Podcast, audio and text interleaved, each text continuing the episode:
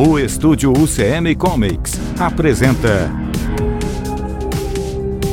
Para quando eles voltarem.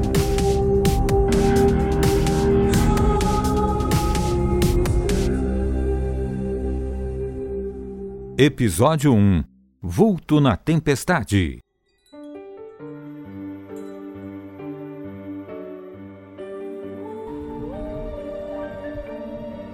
Antes de falarmos desta mulher, chamada Marta, com o sobrenome do falecido marido Borges Tadesco, precisamos situá-la numa época que pode ser contrária aos que nos ouvem. Marta Tadesco mora em Curitiba, uma cidade já dita modelo urbano um dia, hoje um polo suburbano cercado de mendigos e moradores de rua. Por isso, ao enviuvar-se, resolvera gastar todos os subsídios do marido morto num acidente vascular grave em uma singular moradia num bairro afastado, com poucos vizinhos, onde pudesse não apenas morar, mas esconder-se.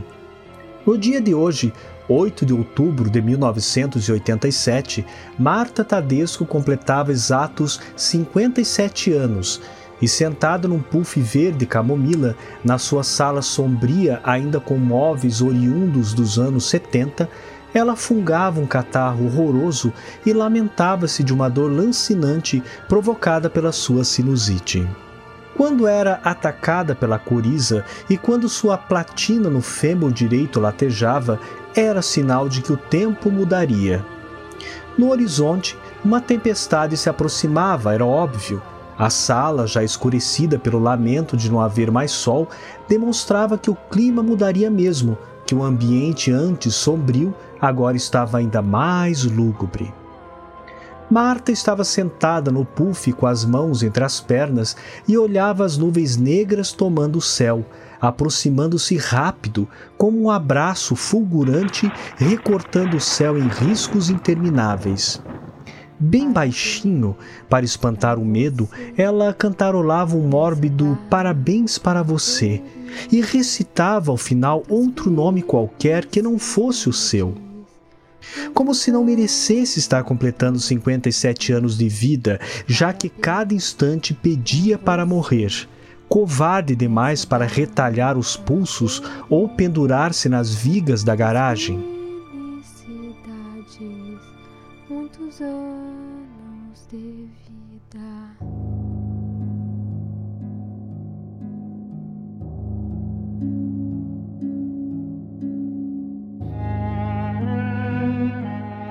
Quando menos se esperou, a chuva torrencial lavou as janelas da frente, borrifou forte toda a casa e desequilibrou cada telha.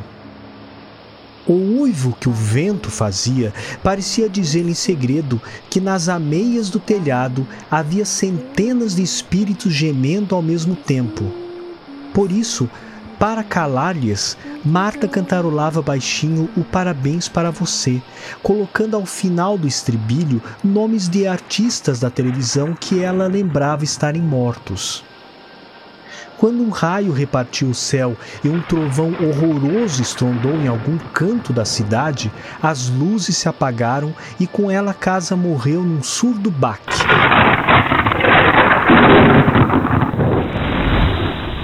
Onde todos os móveis até pararam de ranger.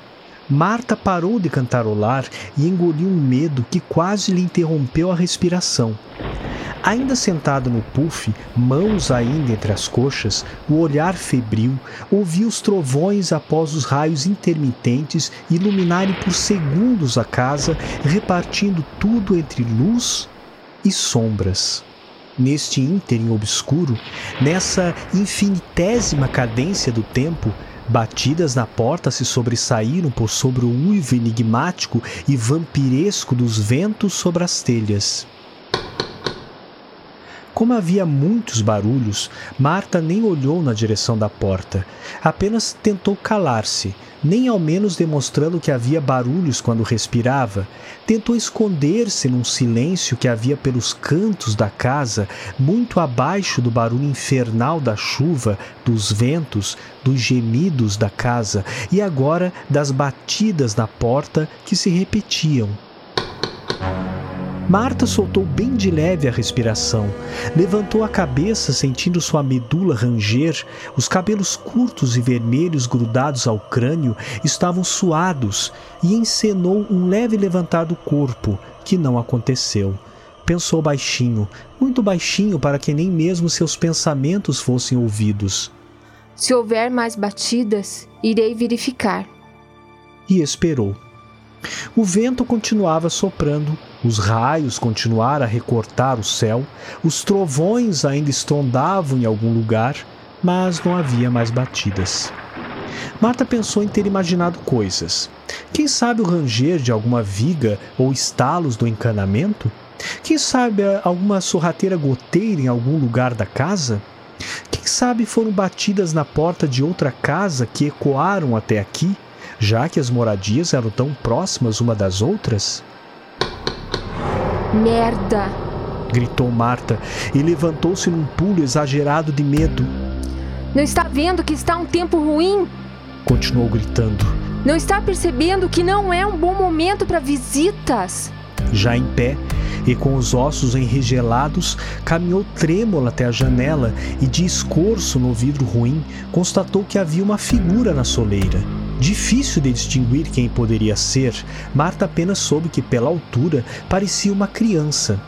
A figura era apenas uma sombra diante da escuridão total da rua, e quando um raio riscou o céu, o pouco que viu foi a estatura, nada mais. Uma criança? O que uma criança faz em minha porta nesta tempestade? Caminhou até a porta de entrada e segurou a chave com ambas as mãos. Espera. E se não for uma criança? E se for um anão? Desistiu da porta e voltou à janela. Esperou que um raio viesse a iluminar a rua como de outrora, mas desta vez os riscos no céu estavam longe, e pelo vidro embaçado e enviesado por gotas, mal conseguiu ver as suas flores do outro lado da janela. Precisava urgente decidir o que fazer. Se houvesse outras batidas na porta, enlouqueceria. Aproximou-se novamente da porta e uma voz solitária lhe disse que precisava de ajuda. Marta prendeu os calcanhares no chão e, pela voz, soube que era uma criança. Recolocou a chave, mas antes de girá-la na fechadura, assombrou-se com outro viés de medo. E se for um golpe? E se a criança for uma isca para que a porta seja aberta, para de repente um adulto à espreita entrar num arrobo violento? Desistiu de girar a chave. Caminhou até a janela e tentou vislumbrar alguém além da pequena figura que permanecia na soleira à espera. Estava muito escuro. As luzes da rua tinham sido abaladas pela tempestade em cada recôndito da vizinhança poderia haver um algoz esperando-a. A criança insistia. Marta aos poucos enlouquecia. Era uma viúva sozinha, deprimida, assombrada pelos gemidos mais secretos da casa. Fazia aniversário justo neste dia onde o céu derramava sem parar o seu pranto incontido, e por isso e por vários outros tantos motivos que esvaziavam seus sentimentos, não sabia o que fazer. Borges saberia o que fazer. Seu marido for um homem corajoso, feroz em alguns momentos, e uma fortaleza que lhe impingia toda a segurança necessária. Mas houve um dia que ele ficou nervoso por ter sido demitido aos 68 anos de idade e, em pé, na sala de uma outra casa, segurou com todas as forças o peito e, antes de explodir, caiu sobre o carpete, morto sem ao menos deixar um último suspiro de adeus? Marta estava sozinha, sua fortaleza havia ruído e a partir dali seus medos e anseios se tornaram a receita para que continuasse uma vida sem grandes surpresas. Um relâmpago iluminou por completo a sala e Marta voltou a se sentir parte de um todo obscuro e sinistro. Lembrou-se que havia uma tempestade lá fora, que as luzes do quarteirão tinham acabado e que na soleira de sua casa havia uma criança tentando entrar. Uma criança? Para Marta, era de muita covardia estar à mercê de uma criança. O que a impedia de ajudá-la? Se houvesse qualquer ameaça, alguém usando a criança como uma isca para assaltar sua casa já haveria de desistir. Não haveria de se expor assim por tanto tempo, pois a qualquer momento algum vizinho iria desconfiar daquela criança às portas de uma casa no meio de uma tempestade. Marta girou a chave e a fechadura fez um clank profundo no meio da torrente. A criança estava ali, ensopada até os ossos, e que diante de um lampejo trivial do céu, Marta pôde ver o rosto oriental da criança, cabelos pretos, um rosto de frio, roupas estranhas e um olhar de cão perdido. Marta puxou-a para dentro de supetão.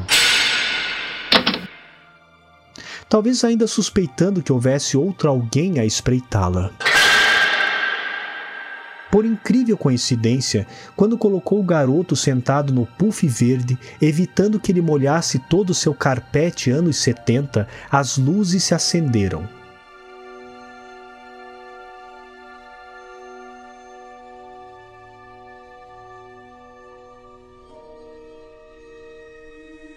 Um alívio passou-lhe pelas membranas de seu corpo seco e, antes de tomar o menino como urgência, olhou pela janela à rua, agora toda iluminada, para verificar não haver realmente qualquer ameaça. Descobriu que a tempestade, apesar de ainda gorgolejar pelas calhas da casa, parecia menos aterrorizante com as luzes dos postes fechou de imediato as cortinas e olhou para a criança gotejando no seu carpete anos 70 e precisou os olhos tristes e enviesados dela. Que faria? Seria ela uma refugiada? Borges saberia o que fazer. Seu marido ligaria, quem sabe, para a imigração ou para a assistência social, e de uma maneira ou de outra não se preocuparia tanto com isso. O menino olhava para ela com os lábios violetas. Bateu-lhe uma resiliência materna e rapidamente levou a criança para o lavabo anexo à cozinha. Ali, lhe tirou a jaqueta grossa de nylon, toda vermelha com detalhes em amarelo nas mangas. Nunca tinha visto tão vistosa jaqueta. Parecia cara, algo feito, quem sabe, apenas na Ásia. Por baixo, apenas uma regata branca com as bordas esmaecidas, surpreendentemente seca. Marta maravilhou-se ainda mais com aquela jaqueta vermelha amarela. Alguém deveria comercializá-las por aqui. Marta compraria uma sem dúvida. Fazer a criança despir-se por completo foi mais complicado. Demorou-se a tirar o jeans ensopado, as meias empapadas, a cueca pingando, os tênis encharcados. Após estar nu, Marta enrolou-o numa grossa toalha e lhe enxugou. Depois levou suas roupas para a lavanderia, colocando-as na máquina de lavar. Quando voltou, ele estava sentado em frente à TV, que voltara a ligar com o retorno da eletricidade. Passava uma propaganda de margarina e ele parecia muito entretido.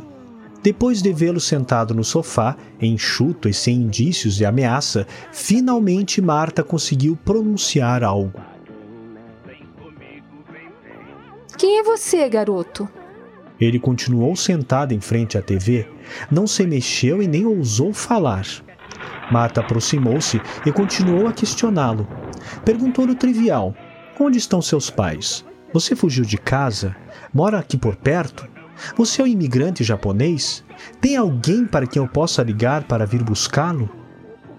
A cabeça do garoto voltou-se para Marta. Apesar dos olhos tristes dele, a mulher observou surpresa que seus olhos brilhavam. Não tanto como os olhos das crianças do clipe de Bonnie Tyler, que ela achava assustador, mas adorava.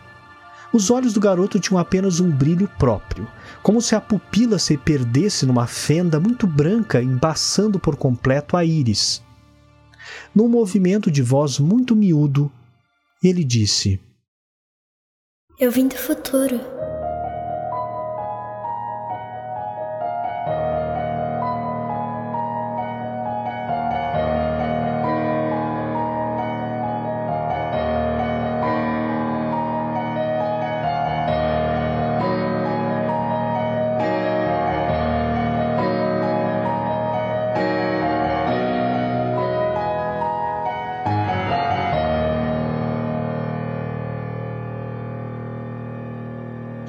Salete Lisboa de Medeiros estava com seu marido em casa na hora que a tempestade veio e levou toda a eletricidade do bairro.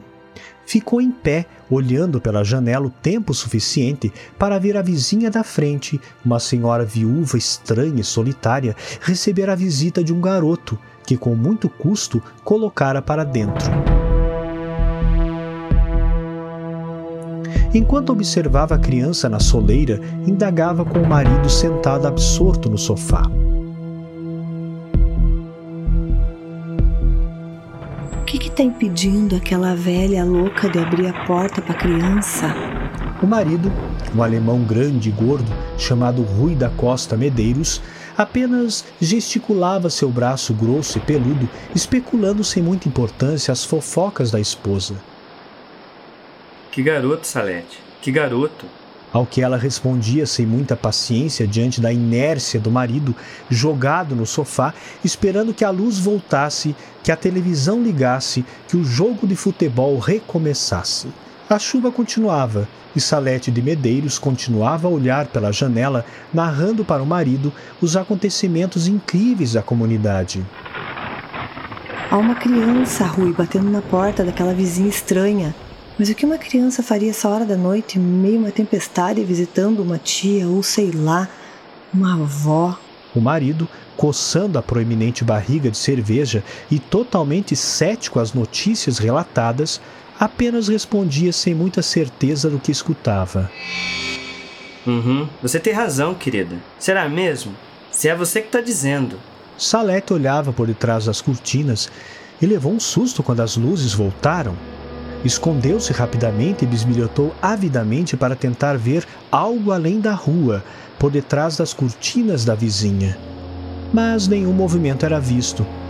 As luzes da casa da frente também tinham se acendido e, mesmo assim, era um imóvel escuro e triste. Parece que ela ainda usa lampião a gás. Esbravejou Salete Medeiros ao perceber que nada se mostrava além das janelas da vizinha o jogo de futebol recomeçou e os irritantes brados de búfalo enlouquecido no marido a deixaram com fortes enxaquecas e muito estressada. Resolveu subir para o quarto e deitar-se, prometendo que nesta semana mesmo faria uma visita àquela mulher do outro lado da rua para perguntar sobre a visita da noite anterior. Diria estar preocupada já que vira ser um garoto e que, se não fosse parente, estaria pronta a ajudar no que precisassem. Marta Tadesco não sairia impune desta visita inesperada.